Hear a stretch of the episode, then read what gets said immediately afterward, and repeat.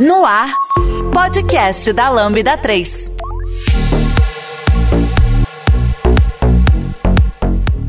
Olá, eu sou João Pedro e esse é o podcast da Lambda 3. Hoje vamos falar sobre as dúvidas do mundo atual Java para quem está querendo começar num, nesse mundo. Aqui comigo estão Samuel, Vinícius Falcão. Não esqueça de dar cinco estrelas no nosso iTunes porque ajuda a colocar o podcast em destaque. E não deixe de comentar esse episódio no post do blog, em nossas redes sociais e SoundCloud. Ou se preferir, mande e-mail para a gente no arroba lambda3.com.br. Aí sim, hein? Fala João e Vinícius, o que, que vocês têm de dúvida aí de Java? Hoje vou ser o guru de vocês. Vamos lá, esse grande talk show aqui hoje. É, só para dar um pouco de contexto, né? Eu sou uma pessoa desenvolvedora aqui da Lambda com muito mais proficiência em, back, né? Faço algumas coisas ali de front e eu acho que o, que o João Humilde. Já, já tá mais no, no outro ponto, no outro lado, né? Então, você tá, tá, com duas pessoas aqui que não tem tanto conhecimento de Java, nesse, praticamente nesse talk show aqui contigo. Vamos sair tudo sênior hoje daqui. Todo mundo vai sair sênior, especialista em Spring Boot, mexendo com quarks, mexendo com fila, né? A gente vai estar desse jeito aqui. Muito bom. Vamos lá. É, meu primeiro ponto aqui é o Java é uma das grandes tecnologias que, a gente, que existem no mundo há muito tempo, assim. Né? A gente tinha Java rodando até em eletrodoméstico, eletroeletrônico, coisa assim muito muito antiga mesmo que foi acontecendo, muita coisa que foi construída em Java. Até quem não conhece, quem não é do mundo da tecnologia, acabava vendo aquela canequinha ali em alguns momentos, quando ele estava carregando alguns, alguns loads, acabou vendo é, o Java Swing ali em alguma aplicação, rodava em algum lugar especificamente. Só que conforme o tempo foi passando, né, eu tô falando isso com o quê? Falando de uns 10, 15 anos atrás. E aí, conforme o tempo foi passando, parece que ele foi meio, tipo, né, do meu ponto de vista aqui como desenvolvedor C Sharp, que ele foi se perdendo no mar das outras coisas que estavam acontecendo ali, né? A gente teve o crescimento dos frameworks para web, quando a, quando a galera redescobriu ali o JavaScript, redescobriu que dava pra fazer muita coisa com ele, veio bastante framework web, né? A gente teve muita empresa correndo atrás, como, você, como a Microsoft fez com o C Sharp, né? Coisas como, por exemplo, o Razor ali, que você vai mais ou menos escrever um código que ele vai resolver depois para aquilo para web. Então, primeiro ponto é qual que é o estado atual do Java se a gente pensar nesse, nesse background, né? Ele era uma tecnologia muito grande, muito forte, praticamente unânime lá atrás, de como é que ele está agora, o que, que a gente tem de, de grandes é, representações do Java nesse nosso, nosso cenário agora. Boa, Vinícius. É o seguinte, a galera, talvez que não está no meio do Java, né? Eu vou dar exemplo primeiro falando sobre minha pessoa, né? Assim, primeiro e depois vou externalizar isso. Quando eu peguei e precisei na pandemia por opção própria trocar de função, trocar de trabalho, eu nunca fiquei cinco dias sem pelo menos umas cinco propostas. Então, assim, o Java sempre foi bastante. Eu nunca tive dificuldade para arrumar vagas, assim, né?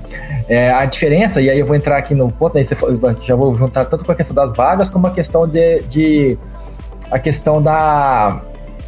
Como está o momento do Java, né? O Java, ele como linguagem, ele é uma linguagem moderna. Pegar, ultimamente a galera colocou essa visão que o Java não é moderno, mas ele é moderno. Se pegar para ver o Python, ele é mais antigo que o Java em criação. Só que é, tem uma diferença aí. O Python começou a pegar muita relevância, e me desculpa as pessoas estivessem estudando Python, eu não estou aqui para fazer rede de Python. Acabei de fazer um podcast com o Ayrton falando de Python, falando bem de Python, mas assim, é, ele começou a crescer por causa da IA. Por quê? Porque é uma linguagem fácil, uma linguagem que é, é a sintaxe reduzida. Então, assim, faz sentido a mais fácil que tivesse, e ainda por cima estava amarrada com C++ ali por baixo, no caso do, do Python, que é uma linguagem de script que chama o C por baixo. Então, assim, as bibliotecas estão feitas em C de inteligência artificial, então, para reaproveitar tudo que já estava sendo feito, fazia sentido. Já o Java, ele sempre teve uma visão para o lado do enterprise, né, para empresas. Então, quando a gente pensa de Java, a gente vai pensar em alto escalonamento. Não tem como não pensar nele dessa forma. Aí, lá no passado, a galera pensava, ah, o Java é lento ou qualquer outra coisa. Se você vai pegar o Java para rodar um framework, se qualquer coisa, é o Java, C Sharp, acho que o Go, qualquer coisa, você vai rodar um negócio que é um framework, é uma, é uma bala de bazuca para fazer um Hello World da tua máquina, não é parâmetro, sabe? Assim, é, quando a gente vai pegar e colocar para rodar num banco, para rodar numa fintech qualquer ali, o, vai sempre ter Java por causa do desempenho. Um dos motivos, né, para não ficar, não ficar aqui tomando podcast toda essa resposta, mas o Java, cara, ele, ele tem essa questão que, mesmo sendo da Oracle, ele ainda é open source. Então, assim, ele ainda é uma ferramenta que não tem como ser é, bloqueada E para eh, terminar essa pergunta, é, o Java ele está em tudo que é lugar. Então é difícil em, uma, em algum momento você não se perder e você não perder espaço, mas você pode ver que nos últimos 15 anos ele sempre esteve em primeiro, segundo ou terceiro. E ele não vai cair dessas, desse, desse terceiro, porque ali é, é aquele vínculo, né? Alguns pegam o mercado, mas acaba voltando. É, o, grande boom que ele teve no momento, até que a gente pode falar depois, o Android, que tá, agora estamos tendo o Kotlin ali batendo paralelo por causa de uma tretinha que teve com a Google. Mas o, eu vejo Java muito forte, muito moderno. Inclusive tem framework que saiu em 2019. Eu tenho observado, é, olhando o mercado, muito, é muito curioso, porque a gente está tá gravando em abril, início de abril de 2023, então o mercado tech ele tá ali com alguns certos problemas, né? A gente sabe, layoffs e tal. Uhum. É, mas quando tu abre vagas, páginas de vaga, o que tu mais encontra são vagas de Java. É, isso daí eu acho notório, assim. É, tu vê muitas vagas e, e, isso é um sinal mostrando como o uso do Java é muito forte, né? Hoje que as empresas estão enxugando o quadro, ainda se precisa de muita gente para trabalhar com Java. Isso foi um, um, ponto que tem me chamado bastante atenção recentemente com isso. Que, na, por exemplo, na, no início da pandemia, até mais ou menos lá para 2020, 2022, a gente via muita vaga para Node, a gente via muita vaga .NET, mas é, Java a gente via posições sempre. E agora que caiu, tu vê poucas, é, vai diminuindo a quantidade de vagas, mas Java tá ali.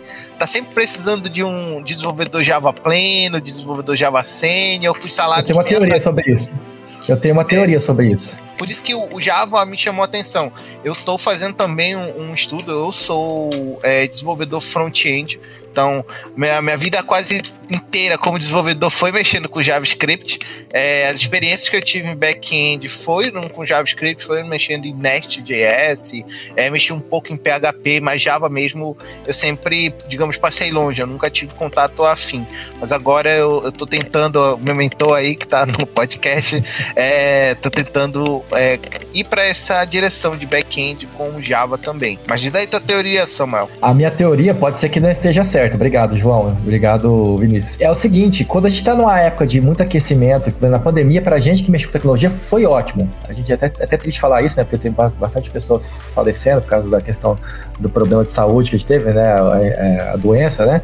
É, e assim, mas assim, para quem pensou só em business, foi, tecnologia, não vamos ser hipócritas, foi bom. Aqueceu, tudo ficou remoto, tudo ficou online e acabou que muito dinheiro foi investido. E por isso que a gente está vendo esse choque agora, porque talvez está se normalizando, meio que inflou o mercado e agora a gente está tendo essa, essa, essa né, é, diminuição de demanda. Né? Se pegar até a porcentagem, a galera fala que só foi demitido 20% dos 80%, de 100% que foi contratado na pandemia. Então, quer dizer, ainda estamos no positivo se pegar para ver o quanto que cresceu na pandemia, né, a, a área de tecnologia. Só que aí quando você pega tecnologias como o Node, como, sei lá, vou chamar o Node porque o Node, é, eu acho que ele bate de frente com o C Sharp e com o Java, na onde eles atuam ele parece ser mais produtivo na questão de fazer rápido no começo. Você quer uma startup, você quer começar ali fazer um negócio. Só que a gente tem que tomar um pouco de cuidado com isso, porque dependendo da finalidade que a gente vai usar, e aí, galera, não entra em, em, em linguagem, senão a gente vai entrar com guerra aqui de linguagem, não é a ideia. Mas assim, chega um cara lá e fala, cara, isso aqui eu faço em 10 dias em Node. Entendeu? Aí o cara fala, não, velho, vai fazer em Node, a gente precisa de pra ontem, porque a gente, tem, a gente tá na pandemia, é um boom, a gente tem que aproveitar esse movimento. Então, assim, eu acho que essas tecnologias, assim, principalmente novas, assim, que prometem produtividade rápida, elas ganham muito mercado nesse momento. Enquanto que o Java, C Sharp, eles já estão estabelecidos nos lugares, né? E aí, para completar esse, esse, raciocínio, por exemplo, tem uma, um pensamento que estava tendo no chat GPT, a galera tá falando do low code, que é o clique e arrasta. E o clique arrasta tem vários problemas, a gente já falou um podcast só sobre isso. Mas tem empresa que investiu pesado no low code. Eu posso citar só três problemas aqui do low code: questão de escalabilidade, como é que você vai escalar um negócio que você não tem controle do código, e a questão de você vai se amarrar ao preço de uma ferramenta que se a empresa mudar as políticas amanhã, como é que você faz? Mudou a política da empresa, você fica refém, vai jogar tudo fora e começar do zero. Então tem coisas que as pessoas não pensam no impulso, né? Quando vai decidir uma tecnologia. Então, assim, não tô aqui para dizer qual é verdade, qual é mentira. Mas assim, eu vejo que é por isso, na minha visão, pelo menos um dos motivos do Java estar tá forte e, e, o, e o C Sharp, porque é muito sólida a base, né? A Lambda 3 é a quinta melhor empresa para se trabalhar no Brasil e uma das maiores referências do país quando se fala em desenvolvimento de software e metodologia ágil. Somos um grupo de pessoas curiosas que adoram inovação e tecnologia. Estamos em constante evolução técnica e social teve muita coisa realmente que foram construídas nessas linguagens, né? A gente pensar, tipo, na grande quantidade de até de mainframes, né? Sei que esse nome dá até um pouco de medo nas pessoas, mas se pensar, tipo, grande quantidade dos mainframes que se conhecem, né? De grandes varejistas, de, grande, de grandes empresas do segmento brasileiro foram construídos com bases ou em Java ou em C Sharp ali. E o que a gente vê hoje, né? Eu também acredito muito nisso que você estava falando, Samuel, tem muito de, desse ponto. A gente estava investindo muito em inovação antes, né, no período ali da pandemia, né, quando esses investimentos começaram, e agora a gente está pensando muito mais na manutenção daquilo que já existia, talvez ali olhar um pouco até para um legado, né, para fazer uma modernização desse legado, ou colocar mais coisa, coisas ali dentro desse legado, né, pensar alguma coisa nesse sentido, né, então acho que é muito mais no sentido de manutenção que a gente está indo. Só que isso coloca um medo particularmente em mim, que é Será que então, né, tipo, se a gente está voltando a pensar um pouco mais agora nesse cenário que a gente está, né, nesse cenário atual de tecnologia, será que a gente está pensando um pouco mais essas tecnologias, seja no caso aqui a gente está falando de Java especificamente, mas a gente está falando dela de um pouco mais é, um pouco mais antigo, né, de uma de trabalhar um pouco mais com os legados? Ou você acha que nesse cenário que a gente está também tem espaço para trabalhar com as novas tecnologias? Você tinha citado um framework de 2019. 2019. Eu acho que sim, não. Eu digo assim, porque olha só, é aquela questão que a gente pegou assim, tudo que é feito às pressas, ele tem um problema muito grave, né? E eu estou colocando aqui aberto, galera, não leva a sério o pessoal que está estudando o nome das linguagens, estou dando exemplos, tá? É exemplos, então não, não, tem nada a ver a linguagem X ou Y. Por exemplo, eu fui lá outro dia inventar de querer fazer um jogo em Python. Eu queria, eu queria ver, virar Py game.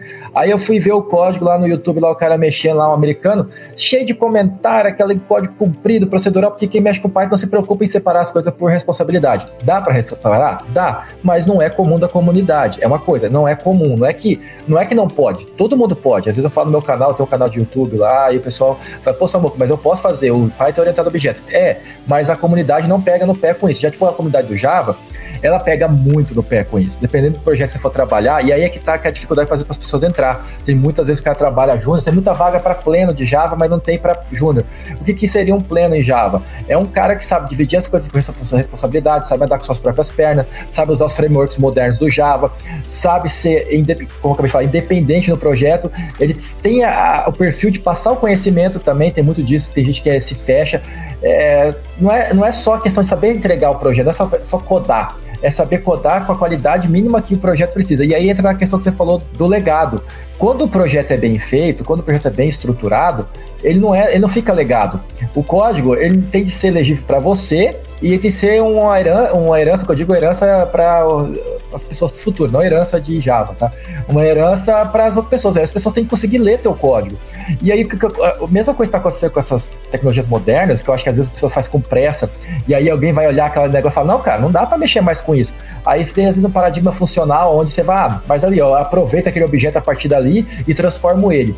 Mas aí você vai transformando uma coisa que já não está muito boa em outra coisa que não está muito boa, e uma outra coisa que não está muito boa, e chegar uma hora que eu não sei até onde que isso é sustentável, né?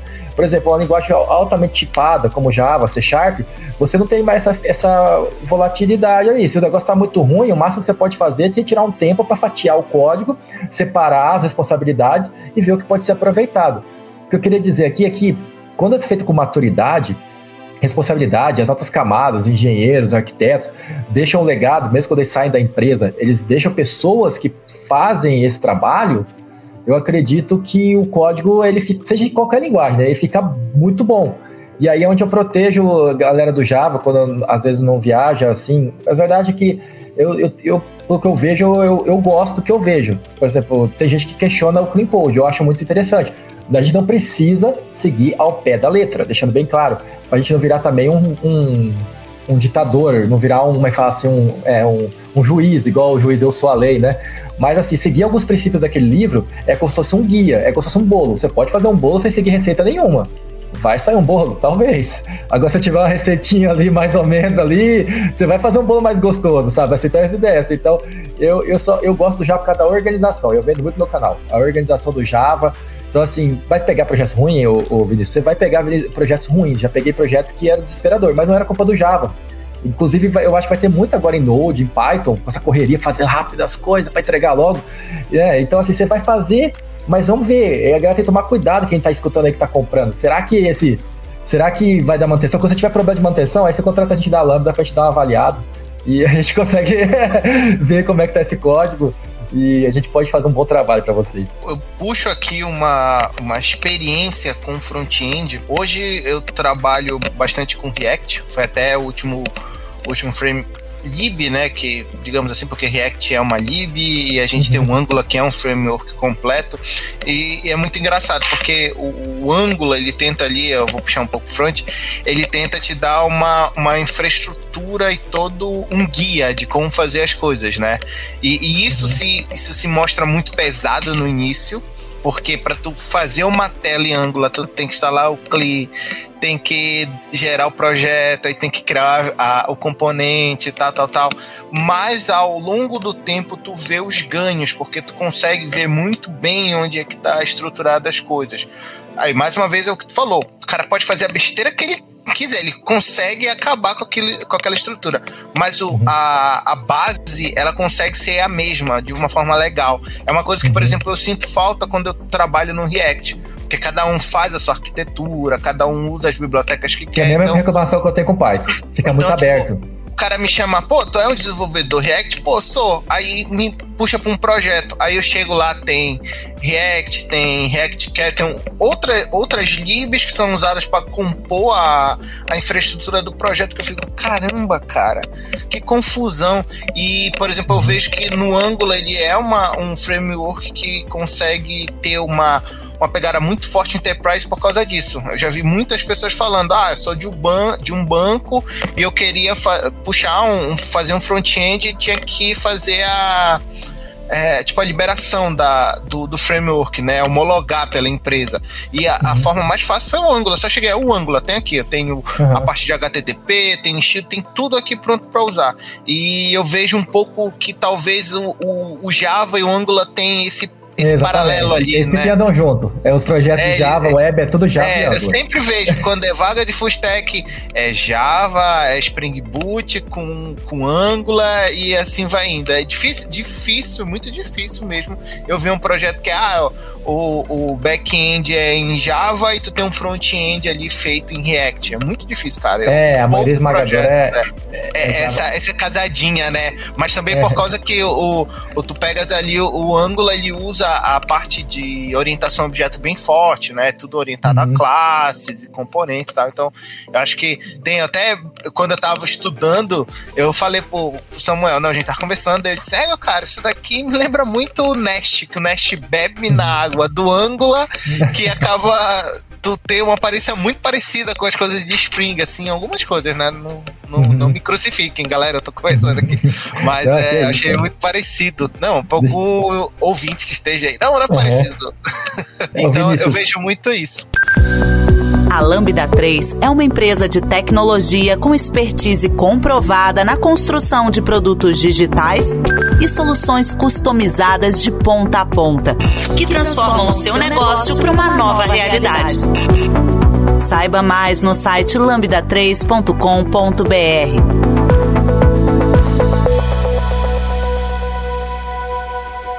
Vinícius, eu só falar para você, os dois frameworks que fazem o Java ser moderno hoje é o Spring e o Quarkus, né? O Spring já tem 15 anos, é um framework maduro. Eu não consigo imaginar trabalhar hoje com Java moderno sem ser com Spring, né? E o Spring, cara, assim, ele é uma delícia, assim, não tem como falar isso, porque assim, você tem uma, sei lá, quer fazer uma integração com o blob de Java na Azure, eu já fiz uma brincadeira com o Henrique aqui na Lambda, que ele queria testar. Em 15 minutos eu vi um artigo, eu fiz um projetinho ali, pá, se fosse para entregar para um cliente já estava redondo, estava nas boas práticas, estava tudo certinho, e assim, é rápido, é funcional, tem as libs, tem, a maioria das pessoas que cria artigo para o Spring são pessoas com a nível de arquitetura absurdo, assim, tipo assim, quem sou eu para chegar no nível desses caras? Eu tive acesso a alguns para amizade, assim, né? Bem humilde mesmo, vou colocar bem no nível humildade, assim, que o, por exemplo, teve o Otávio, que ele foi um dos caras que escreveram o Java 8, todo dia tá falando podcast lá no meu canal, e assim, eu, duas coisas interessantes. Primeiro, você vê que todos os caras sabem muito. Os caras sabem, os caras escreveram a linguagem, né? Alguns participam do, do commit da linguagem. E outros, os caras são humildes. Você vê que o cara, em nenhum momento ele fala que sabe nada. Ele só fala, só sei que nada sei, sabe? Falando as frases que ele sabe. Então, assim, eu gosto dessa posição da galera do Java. A galera do Java não tem o peito estufado. Ah, tem um outro ali, uns, tem uns, uns, uns caras ali que se, se encostam, mas a maioria esmagadora, a galera é uma comunidade bem aberta. Você vai falar com os caras mais foda assim, da linguagem, você tem acesso aos caras muito fácil. Você, quer, você que tá escutando aí, tá curioso, procura no LinkedIn alguém do Red Hat lá, vai lá, dá um oi lá pra você ver se o cara não vai te dar um, um oi lá para você. É interessante essa pegada, sabe? Assim, eu, uma das coisas que faz eu gostar é da comunidade, cara. A comunidade eu acho muito aberta. Eu acho a comunidade, da minha, pra mim, é a melhor comunidade que tem. Vou puxar a frase pro meu lado. Não, e é muito importante porque pra, pra, assim, pra quem tá começando, né, tipo, tem tudo no universo como um todo de programação, você não sabe a importância que a comunidade ali por trás. Em geral, quando você acha muitas respostas, por exemplo, no Stack Overflow, quando você acha muito artigo, quando você acha muitos, uhum. é, muita coisa que foi escrita no, no, GitHub ou outros repositórios, nesse sentido, onde você pode ler e consultar o código dessas pessoas, é muito provável, e até eventos, né? É muito provável que tenha uma comunidade muito forte por trás ali endossando, né? Endossando aquela, aquela tecnologia e, e, e também ajudando aquilo a crescer, né? A gente vê esses movimentos também outras linguagens, obviamente, uhum. né? Mas é muito interessante como como isso é muito verdade, assim, até para mim que não sou é, não, não, sou nativo de Java, né? Não foi, não foi minha primeira linguagem, não é uma das linguagens que eu tenho mais proficiência, mas é muito visível quanto eles são participativos, seja nas redes sociais de trabalho, né, como LinkedIn lá, quanto nas outras redes sociais, por exemplo, quando você vai seguir alguém lá da, da Red Hat ou, ou enfim, qualquer pessoa relacionada ali que esteja trabalhando com Java e como eles são receptivos realmente em receber perguntas, em responder, em fazer artigos nesse sentido. Às vezes você está até procurando alguma coisa porque o código de C Sharp ele se parece um pouco né, com o código de C em, determinados momentos, né, bebem ali mais ou menos da mesma fonte da estru na estrutura, né, na estrutura sintática uhum. da linguagem. E aí muitas vezes você está procurando por algo e você acaba caindo num outro conteúdo de Java, assim, para mostrar realmente tem bastante conteúdo nesse sentido. Eu acho que essa é uma das grandes vantagens, né? Que outras vantagens, você vê assim, é, além da comunidade, além dessa quantidade de coisa escrita, uma linguagem robusta que existe há bastante tempo, que tem bastante conteúdo, né? Que utilizado em diversos lugares, em projetos até, por dizer, interplanetários, né? Que já teve sondas que foram para outros países, usando, outros planetas usando, usando essa tecnologia. Que outras vantagens que você vê assim em utilizar já nesse momento de mercado? Cara, eu vejo assim, obrigado pela pergunta, Vinícius. Eu vejo que Assim como tem a necessidade de outras linguagens, e assim é normal, né? A gente vai ter que ver o Rush que tá vindo com tudo aí para algumas finalidades. Eu acho que é. vou começar já batendo, dando uma porrada. Você acha meio imaturo quando algumas pessoas falam que o Java tá morrendo, ou que vai morrer. Porque, cara, é, até colocar ele como um COBOL assim, da vida eu acho errado. Porque o, o legado que. o legado que eu falo, legado de coisa positiva, que fala que o Java tá fazendo e tá sempre colocando nas empresas, ele é muito grande. E assim, é uma, é uma por exemplo, tem a, a, a Apache Foundation, que a Apache Foundation é uma empresa gigante, é uma empresa que fabrica frameworks. Aí a Apache tem várias ferramentas de nível enterprise, assim, que se fosse para as empresas pagar, elas iam gastar milhões. E a Apache ela tem aquilo como mantenedora e ela disponibiliza aquilo para o Java. Então, assim, você tem, tipo, olha o nível das. Você tem a Red Hat que fez o Quarkus para o Java e deixou ele aberto. Assim, você tem a Oracle que tem deixou aberto a própria JDK e também. Então, assim, que é, que é o motor do Java. Então, você tem empresas de nível enterprise, empresas que são referências no mercado, que estão fazendo o melhor possível de graça. Mas, pô, como é que se mantém isso? Como é que capitaliza isso? É consultoria, galera. É a mesma coisa. Até onde eu sei que, por exemplo, a Red Hat, por exemplo, ela, ela vende lá os sistemas operacionais dela, tudo, mas ela, a consultoria você tem que pagar, como todo mundo que trabalha. Você que comer arroz e feijão, todo mundo de dinheiro. Mas assim, mas o software, é, em si, ele é dado, mesmo que é original, é dado, é, é, não tem diferença. A JTK, já teve uma época que a pessoa estava falando isso, nós temos um podcast já com o Bruno Souto sobre isso, que é o Java Man, aqui, no, aqui na Lambda, tem um episódio, galera, se não me engano, é 113 por, por aí. as vantagens que eu vejo é essa, o Java, ele tem uma robustez muito grande, uma segurança muito grande. Assim, eu fosse fazer uma aplicação para mim, eu ia pensar, as preocupações. Aí eu falo como leigo, tá, gente? Eu tô falando que é isso, não vou até apanhar do Giovanni aqui. Se eu fosse pro lado do C Sharp, eu ia pensar um pouco, dar um pouco de licença para dar, uma entendida. Eu precisaria de uma consultoria para estar tipo um cara igual ele que entende. Provavelmente deve ter gente de usar. É, mas como eu sou, tipo, eu sou uma pessoa física, eu pensaria assim, pô, eu, eu vou usar o OpenJTK, que eu sei que é gratuito, e eu vou usar uh, uma, um Linux, já, já, no meu caso eu sei que vai rodar no Linux, o, o o, o, Java, porque o Java também tem outra vantagem, que hoje em dia as outras linguagens vendem muito, por exemplo, o, Go, o Golang vende isso, né, que ele é multiplataforma, né? Cara, o Java ele é multiplataforma desde que ele existiu, foi uma das ideias do Java, né? E aí, quando a, galera gosta muito de bater assim, ah, mas o Java ele é mais lento. Cara, para uma linguagem que, que, é, que, é emulada, né, que ela tem a JVM, que é uma característica, ela não está direto no código, ela não tem como fazer bruxaria, né? Ela vai ter uma perda ali por causa dessa arquitetura mas ao mesmo tempo existe todo um processo, por exemplo, que você vai ficar aqui a gente falando bem do Java, mas o JIT, que é como faz o controle de memória ali do Java. Cara, uma coisa interessante, quando você tem um projeto muito grande, é por isso que é legal quando o projeto é grande com Java, ele tem um controle de memória, uma gestão de memória, que ele consegue ter uma inteligência dentro do Java, ali do motor, que ele sabe o que, que ele tem de guardar estado e o que, que ele não tem de guardar estado. Então o que, que acontece? Uma linguagem que é, não tem isso, por exemplo, sei lá, um Python da vida, ele não vai conseguir guardar o estado igual vai estar tá guardando o estado do Java, o Java vai guardar estado. Então, em aplicações muito pesadas, acaba que o Java ele é muito mais rápido, porque ele vai guardar alguns estados, ele meio que dá um hack ali, ele guarda algumas situações, e aí, óbvio, tem o custo da memória, que é o que a gente fala na programação. Você não vai ter um ganho sem ter uma perda, né? Então, assim, você, por isso que faz sentido muito para Enterprise o Java, né? Ele é para robustez, ele é pensado para esse tipo de projetos. Por exemplo, o Netflix, recentemente, ele pegou e reza a lenda, que eu soube uma fonte muito boa, muito importante, né? Que me falou, que eu acho que, se não me engano, foi o Otávio, tô colocando aqui, coitado Otávio, no meio da conversa, que o Netflix está tirando o Python e está colocando tudo em Java. Por quê? Porque sentiu que começou a chegar no momento começou a dar alguns problemas de desempenho. Então, assim, essa questão de desempenho, a galera tem que pensar bastante quando pensa isso, em qualquer linguagem. Eu acho que cada linguagem reina em seu lugar. Eu vejo que o Python reina muito na questão do inteligência artificial, e como eu até falei agora há pouco com o Ayrton, é onde ela vai sempre ser forte, ninguém vai conseguir tirar esse posto dela. Como eu também protejo aqui no Java, os únicos concorrentes que eles têm ali vai ser o C Sharp ou o Golang, só que o Golang não tem comunidade. E o C Sharp e Java é uma comunidade muito forte, né? Então, eu acho que é, essas linguagens para enterprise é o que há mesmo, na minha visão. Você já conhece a Lambda 3? Além de sermos uma empresa formada por pessoas apaixonadas por tecnologia, desenvolvemos e entregamos software com qualidade, segurança e inovação que podem ser um diferencial para o seu negócio. Acesse o site lambda3.com.br e conheça mais. É sempre bom lembrar que não existe bala de prata, né? Acho é. que o pessoal se apega muito a, a, isso. Ah, eu uso o Java, assim como JavaScript, como Go, ele tem, uhum. o, digamos, a, a, sua área de atuação. É ali que ela, ela, brilha, né? Tu pega ali, é o que tu falou. Eu me lembro que o meu TCC eu escrevi em Python. E foi maravilhoso, porque eu tinha que trabalhar com lista, somar, fazer várias, várias operações de array que eram muito são muito fáceis de fazer em Java. Eu me lembro que isso me deu uma produtividade muito grande. Desculpa, em Python.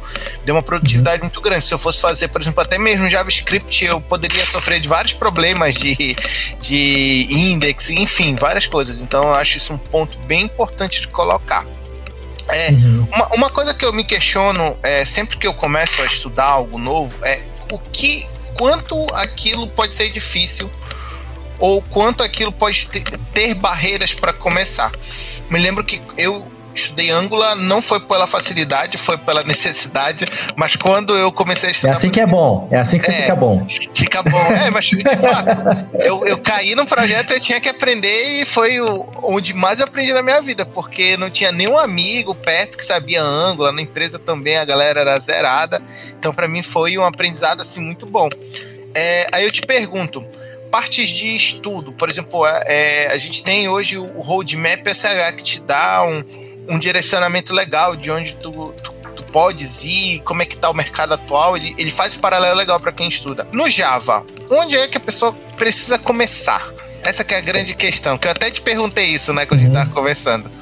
Eu acredito, é legal. É, assim, eu acredito que cada um tem um jeito de fazer as coisas. A minha história também com Java é me parecida com a sua. Teve uma época que eu tive que dar uma mexida assim, eu tava mexendo com outras coisas, já mexia com TI, mas não mexia com Java específico.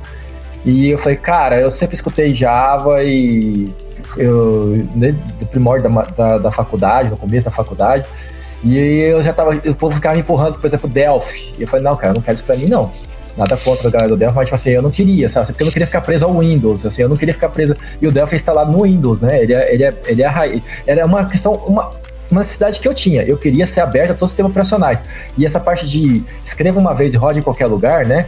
Write once, run anywhere, que é, é o, o, slogan do Java, é, sempre me foi muito atrativo.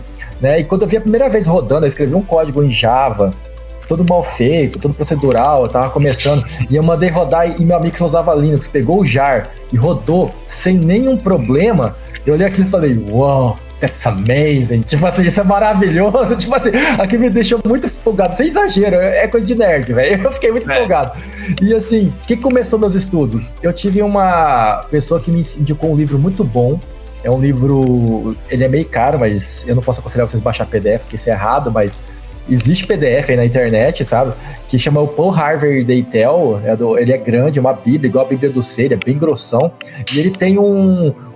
Aconselho se pegar a partir do Java 8, já tem em português. Eu acho que em inglês vai ter Java 10, mas vai, no, vai português. Java 8 já é muito bom. E assim, é, quando eu comprei o meu, meu Java 1.6, ele era, ele era um, era um livro que ainda ensinava ainda JSF no final, então você não precisa ler inteiro. Mas é um livro que a galera usa para faculdade você quer, você quer ensinar bem, então assim, você pegar uma boa base, aquele livro, se você pegar, não tem como não aprender, porque ele é, ele é cookbook. Ele vai ali e é feito por um grande arquiteto, né, o Deitel, que é um cara de Java. Então, assim, eu poderia falar para você, ah, faz um curso tal, faz um curso lá, tal. Tem uns cursos na Udemy? Tem, tá assim, né? Mas, assim, se for pra você pegar uma base boa, pega esse livro do Paul Harvard Deitel, aí depois você vai pegar ali, se você quer virar, tipo, realmente um cara muito técnico, né? Aí você pode pegar o livro da certificação do Java, só que aí já é uma coisa para é, é, não é que não é para qualquer um, assim, pra, não é, para qualquer um que eu digo assim que tem, tem que ter tempo, entendeu? Não é qualquer um pode fazer, mas tem que ter tempo. Eu mesmo não tive tempo para pegar aquele livro para dissecar. Eu tenho um ali aqui em casa, porque são livros grandes, né? Mas para efetivamente fazer as coisas em Java, eu aconselho muito o Deitel. É, alguns cursos da Udemy, a própria Alura também, eu acredito que tem ali um, tem um curso bom que fala para mim lá do uma, um roadmap de Java ali. Mas se puder, começa começa com o Daytel. Eu acho que é a melhor coisa que eu falo. E, e colocar em prática, né? E, e, pensar que você tem que pensar com Java 11 ou maior, pode ser o 8, mas de preferência o 11, e pensar que você vai usar o IntelliJ, eu acho que é uma dica boa também, você, Eclipse mais ou menos, nunca usar o NetBeans. Eu lembro com a minha esposa, quando eu comecei lá com o NetBeans, ela tirou sarro de mim. Desculpa aí se alguém ainda usa NetBeans aí que tá assistindo a gente, mas minha mulher ficou brincando, falando que eu era amador, porque eu usava NetBeans. Aí ó, me deu um bullying, eu fui obrigado a parar com o NetBeans, né? Mas é porque a comunidade inteira do Java usa Eclipse ou usa IntelliJ, né? É, e também Notepad++. Isso. É, não, não, não. Notepad++ a gente usa bastante com Java. E eu diria que, ah, eu acho que é isso mesmo. E, Spring Boot, cara. Eu acho que mexer com Java hoje sem ser com Spring Boot perde até sentido, na minha visão. Ou Quarkus, né? Se você quiser ser inovador pra caramba, né? Só que Quarkus é difícil para quem tá começando, porque ainda tem pouca documentação em português ainda. Mas é um negócio bem legal, cara. Depois a gente pode até falar sobre isso. Ele é tipo um Node no Java. Ele, além de ser rápido, é muito simples de trabalhar. O, o, o Spring já é simples e o, o, e o Quarkus consegue ser metade do, do, do, do, tra do, do, trabalho. Então é muito fácil trabalhar com Quarkus. Eu devo ser um criminoso, então, para a comunidade Java, porque eu estava estudando Java no VS Code. Acho que deve ser praticamente um, um, um crime. Seus dedos vão cair. Não, tô brincando, não vai cair não, mas eu acho que é difícil você ver uma pessoa fazendo isso, sabe? A galera hoje em dia ou usa Eclipse ou usa IntelliJ. Eu tô querendo forçar pro lado do IntelliJ, a gente tem que me patrocinar com isso, né? Me dá uma licença aí. Nós, Porque é de, não é de graça, né? Mas aí, não né? tem uma versão para estudantes? Tem, tem community. Não, a maioria esmagadora das pessoas desenvolvem Java com a versão community. Pra deixar é. claro. É, a maioria esmagadora que é a versão gratuita, né? Não faz muita diferença para projetos não muito complexos, né? E tem os facilitadores, né? Mas hoje com o chat GPT do lado ali, a gente consegue fazer. Esse facilitador faz tudo. Polêmica. É. Tá. Ficou mais polêmico do que eu usando VS Code. É. Uma, uma, dúvida. No Angular, no framework Angular, existe uma, um problema que foi as versões, né? existia o AngularJS, aí a Google teve a brilhante ideia de fazer o próximo Angular e manter o nome, o próximo framework manter o nome. Isso causou algumas confusões, porque, enfim, o código do Angular 2 não roda no 1 e assim sucessivamente. O Java tem esse problema? Não. Assim, o que, o que vamos deixar claro, que eu acho que até o Bruno Souza falou no outro podcast, mas para ficar mais claro, que eu vou deixar mais claro. O que, por exemplo, se você pegar e tem lambdas no Java 8, é, não tem como você pegar e desenvolver com lambdas e rodar no Java 1.6. Nenhuma linguagem vai conseguir fazer isso, porque é downgrade, você tá querendo downgrade, você escreveu uma Mas o contrário sim, funciona. O contrário, 100%, nunca vi caso, nunca ouvi falar. É, tipo assim, eu nunca vi nem ouvi falar, tipo assim, de alguém falar, reclamar, cara. É, é muito comum você desenvolver um negócio de Java 1.6 e você rodar ele no, no 1.7, no 2, é, é, é, no 6 e rodar no, 1. no 17, sabe assim?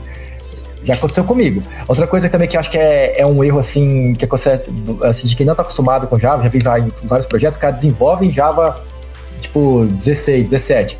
Aí ele vai colocar para dar deploy no, no, no, num framework que está rodando com o Java 1.6.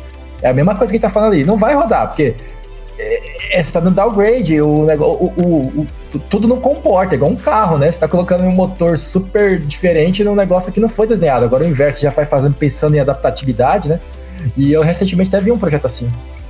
É porque é engraçado, eu já notei que durante a, a vida das linguagens, elas uhum. tiveram algumas linguagens, até mesmo Python, ela é, existiu breaking changes, por exemplo, do, do Python 2 para o Python 3, teve umas uhum. break changes que deixou que deu uma meio que uma quebra ali na comunidade, né? Tanto que é, tu esse negócio, né? roda no 2, mas não roda no 3, Não roda né? no 3, é. Aí, aí, por isso a pergunta, sabe? Porque uhum. eu, eu, vi muito isso em Python, em Angular. O Angular é o principal, tinha tipo várias libs que rodavam no AngularJS, tanto que depois eles mudaram, eles não chamavam mais de Angular 1, eles chamavam de AngularJS, e não rodavam no Angular TypeScript.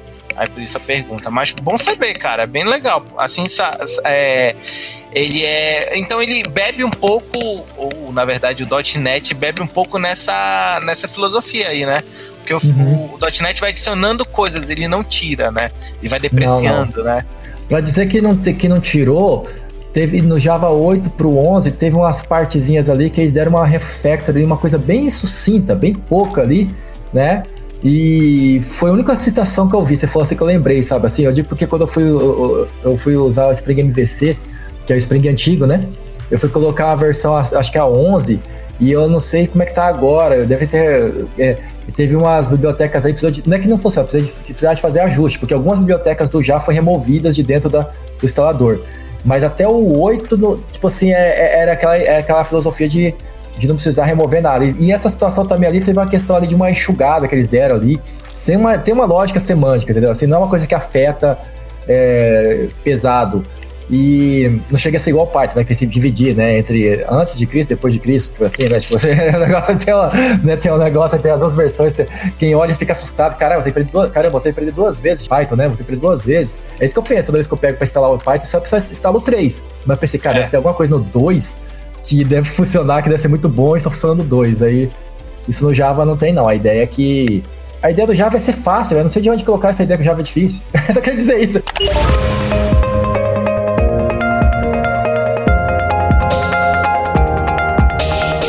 Trabalhe na Lambda 3 de qualquer lugar do Brasil. Estamos com várias oportunidades abertas para atuação remota full-time. Acesse vagas.lambda3.com.br, conheça nossas vagas e vem ser Lambda. Eu tenho uma teoria que eu até te falei, né? É, eu, eu vejo assim que, principalmente, vamos colocar assim, nesse período que a gente teve é, as empresas tentaram facilitar a entrada de novas pessoas na área, né? E uhum. eu conheci pessoas que começaram que tipo, não passaram por banco de faculdade, que não fizeram uhum. cursos formais e uhum. lá na frente sentiram muita falta, por exemplo, de orientação a objetos. Normalmente Sim. eu vejo que como o, o, Java tem essa parte de orientação a objetos bem forte, é, é uma barreira, isso é uma, uma barreira para as pessoas que não têm esse conhecimento tão forte. Porque é diferente tu parar, por exemplo, eu tive dois semestres de orientação ob a objetos na faculdade, estudando polimorfismo, encapsulamento, enfim, uhum. várias coisas que é, são conceitos que ficaram firmados, então qualquer linguagem que eu pego eu consigo fazer um paralelo. Mas uma pessoa que não estudou isso, a, a orientação a objetos é um bicho de sete cabeças. E eu vejo que as pessoas sentem essa dificuldade de dizer que Java é difícil. Ah, tu vai fazer um Hello World em Java, tu usa 15 linhas. Mas é porque tu tem que fazer a classe, né, meu filho? Então, veja umas coisas assim simples que as pessoas reclamam, mas é por causa dessa característica, né?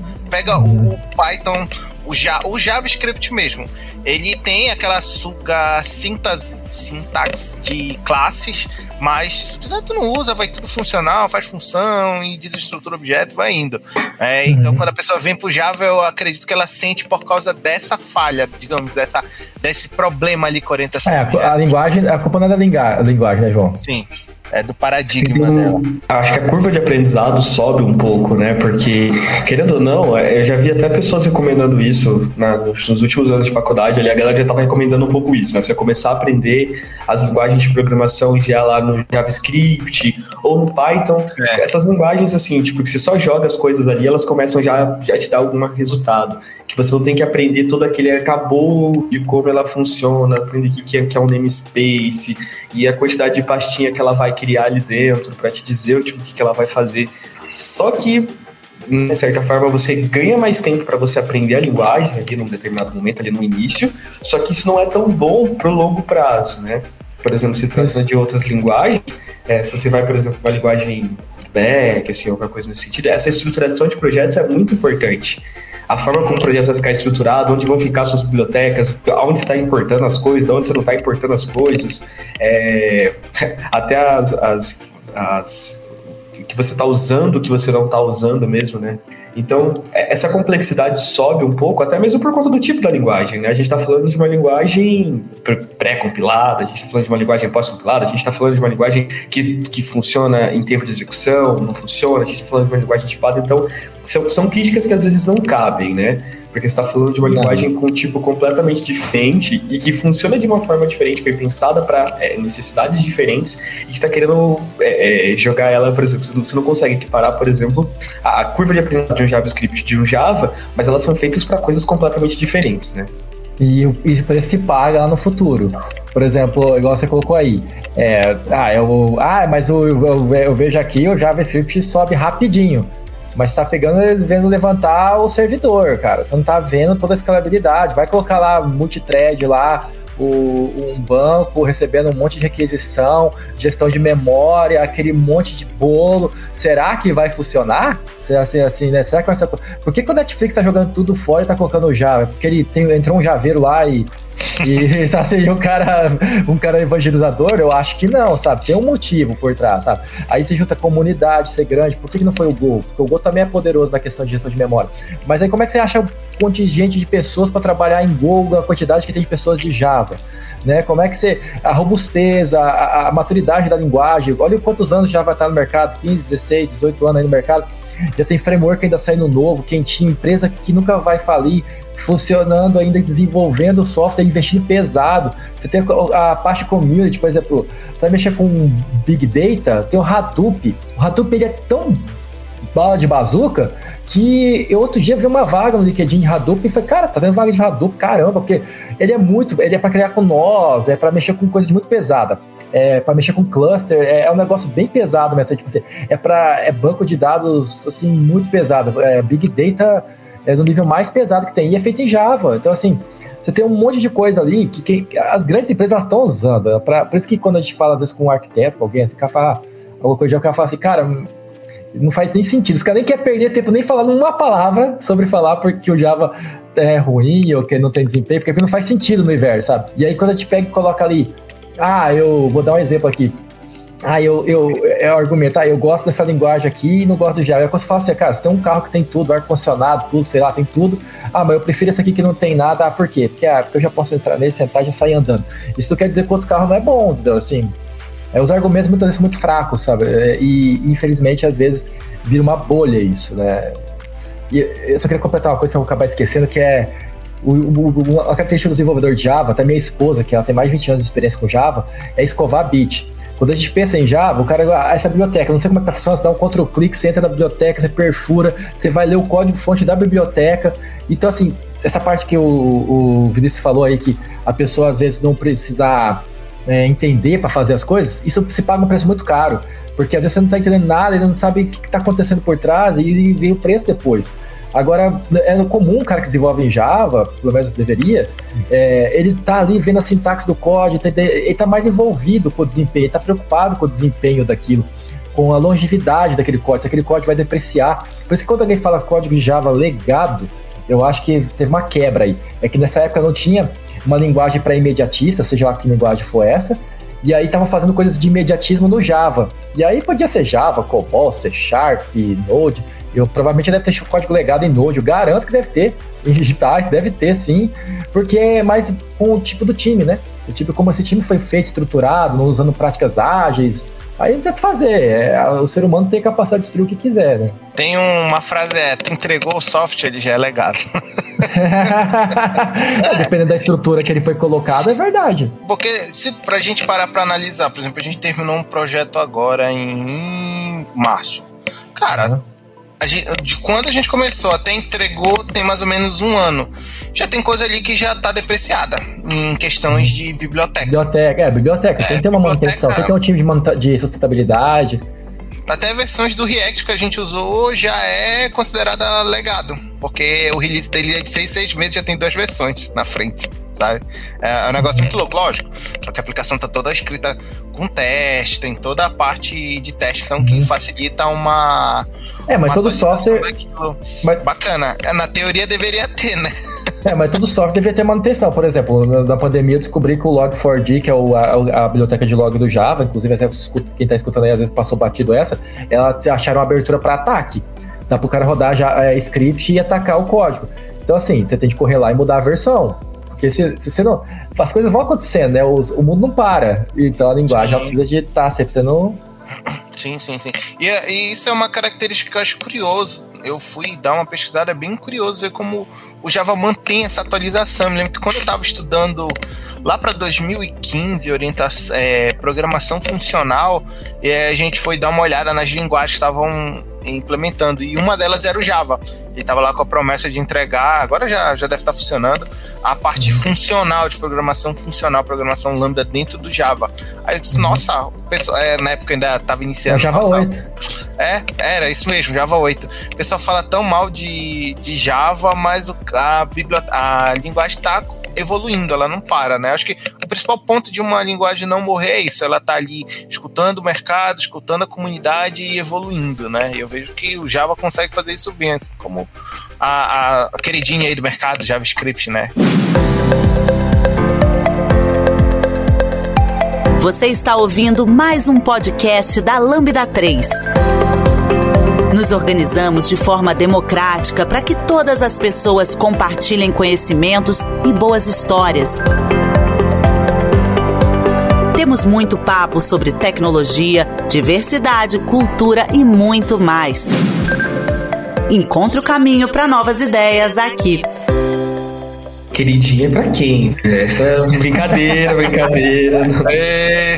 Ó, veja, vamos lá da treta. A galera que mexe com Node já vai arregaçar. Inclusive no papel Lambda, cheio de Node também. A gente mexe bastante com Node, C Sharp, Java, galera. Já é bem, bem misto, né? Nossos times. Né? É. React, React Native.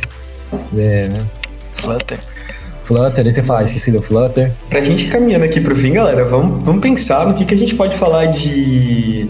No caso Samuel, né? Que, quem, quem mais sabe aqui, mas o que que, o que, que a gente. Pra quem vai começar a estudar, pessoas como eu e o Júnior, que estamos começando também bastante agora, tipo, ver muita coisa de Java, o que que a gente estudaria nesse primeiro momento, né? Pra gente conseguir, pelo menos, é, deixar no mesmo estado ali que a gente tem as coisas com, com, com C Sharp, né?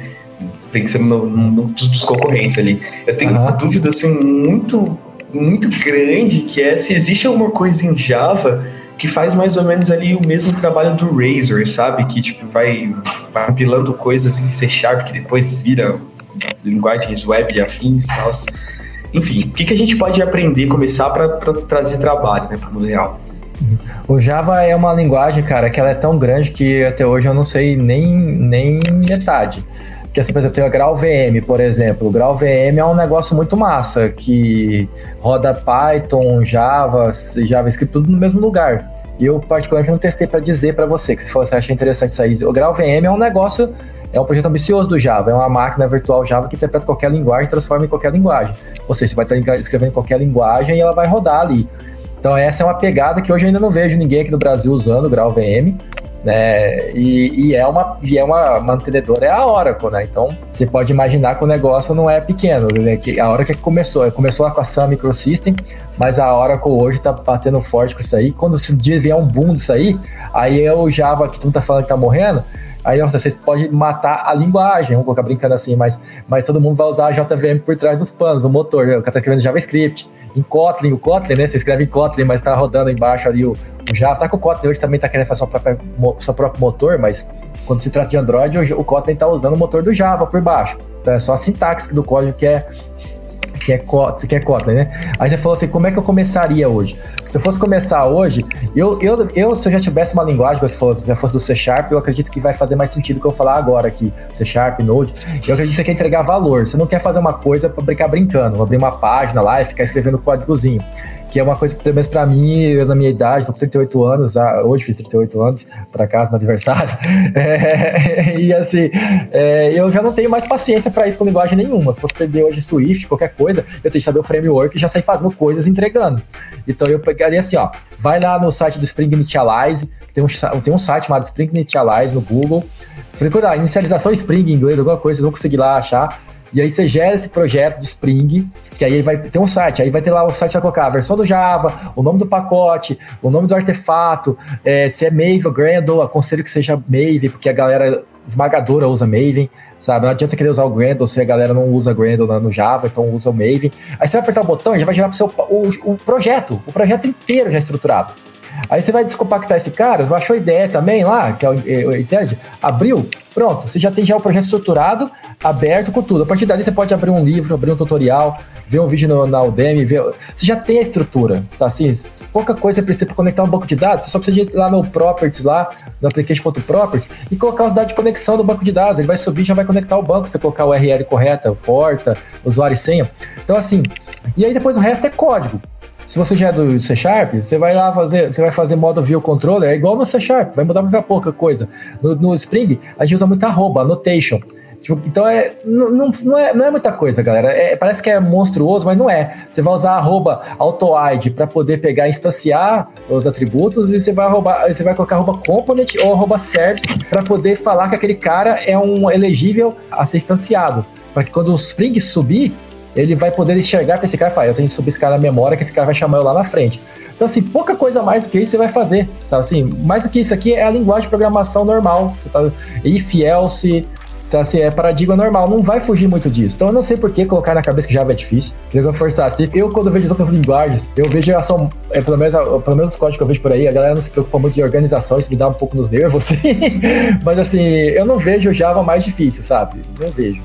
E eu aconselho o livro ainda, o, o Vinícius. Eu aconselho muito o livro lá do Deitel. E aí procurar os cursos da Udemy, cursar os cursos da, da, da Lura ali. É, mas assim, vai no Spring, vai, é, é faz isso que eu falei, vai lá no Spring Initialize lá, entende o que, que é um Maven da vida, né, que é o gerenciador de dependências do Java, que é o gerenciador de biblioteca do Java, né, não vai fazer as bibliotecas na mão, você tem que usar o Maven, né, porque a gente vai pensar aqui em projeto robusto, projeto profissional, né, galera? Né, pelo amor de Deus, né? Então, tem que ter Maven. Então é, é, é, mínimo, né? E, não, e o Maven não tem nada demais, cara. É um arquivo XML, você vai ali colocar, você tem o Maven Repository, que é uma página na internet, você coloca lá, é, biblioteca tal. Aí você vai lá copiar o da tag do XML, copiou, colou, deu clean install, que é o comandinho, pronto, já instalou a biblioteca. Eu não sei que se isso não tem dificuldade nisso, cara. É copiar um código, copiar um é texto. É igual né? NPM, né? É, igual, é, é. Você só copia da internet, tem, você tem um repositório na internet, sabe assim, né? Aí já no caso do Quarks é, mais, é melhor ainda, foi o que você falou. No caso do Quarks, você roda o comando do próprio Quarks, igual NPM, tem a lista Caraca, e você já roda. E você já roda o comando e já instala. Então, assim, então, então o Quarks já tem uma pegada mais pro lado do Node. Entendeu? Se você é um cara do Node, vai pro Quarks, que você vai ter me menos dificuldade ainda. O Quarks é muito moderno e rápido, né? E tipo, tu já tu vê assim alguma vaga hoje de emprego, vagas buscando pessoas que já trabalharam com Quarks? Olha, nós temos aqui na Lambda um cara que mexe com dados com a gente, que, se não me engano, o Jean, que falou que ele veio de um projeto que era em Quarkus, o João. Oh, que legal. É, e que o, o cliente exigiu Quarks por causa da qualidade. Eu ainda acho que o Spring reina, sabe? O Spring ele é o rei de todos, assim, é, é o supremo. Mas assim, dificilmente vai deixar de ser.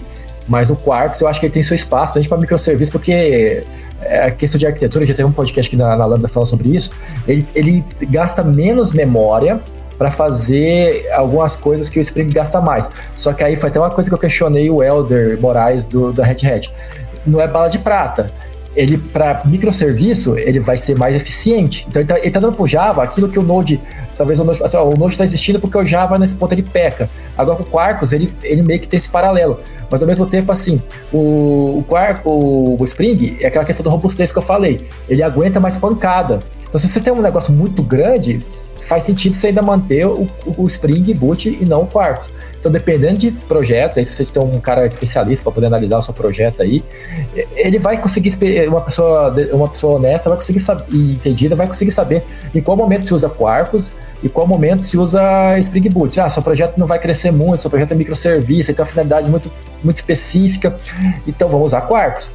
Né? Isso eu tô pensando aqui, galera, questão de escalabilidade, níveis gigantesco, tá? Monstruoso. Quando tá pensando aqui, questão de bilhão de requisição. Bilhão de requisições, né? Agora, e, e aí acho que é onde também entra porque, as pessoas se preocupam tanto com linguagem, né? Porque como as linguagens normalmente elas são para atender coisas muito pequenininhas, então qualquer coisa serve. Mas pensar com responsabilidade, né? Aí a gente pode pensar esses dois paralelos. E eu acredito que é isso aí, galera. O pessoal estudar Java, estuda isso daí que vai dar bom. E comprem Java na Lambda que a gente vai conversando.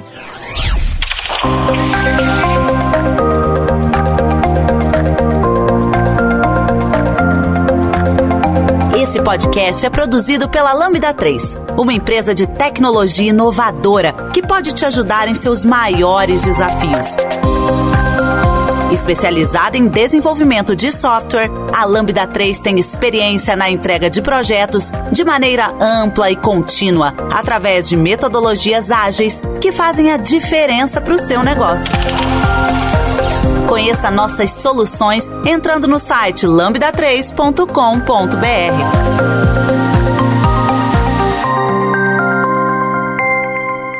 É isso, pessoal. Esse foi o nosso podcast sobre as dúvidas para quem está iniciando no mundo de Java aí. Muito obrigado por ter ouvido até aqui. E até o próximo episódio, pessoal. É, é isso aí, o assunto galera. de Java ainda vai render muito aí. Essa é, é a questão. Então, é, Java ainda vai crescer. Vão sair mais episódios. Vai ter muito Java aqui na Lambda 3 aqui, a gente ainda vai ver muita coisa de Java aqui. Vamos ver esses caras aqui programando em Java, esses dois aqui, estão te perguntando. É isso.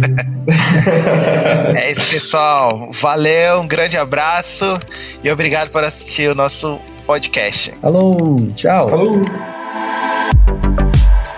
Você ouviu mais um episódio do podcast da Lambda 3. Indique para os seus amigos esse podcast. Temos também um feed só com assuntos de tecnologia e outro que mistura assuntos diversos. Toda sexta-feira, sempre com o pessoal animado da Lambda 3.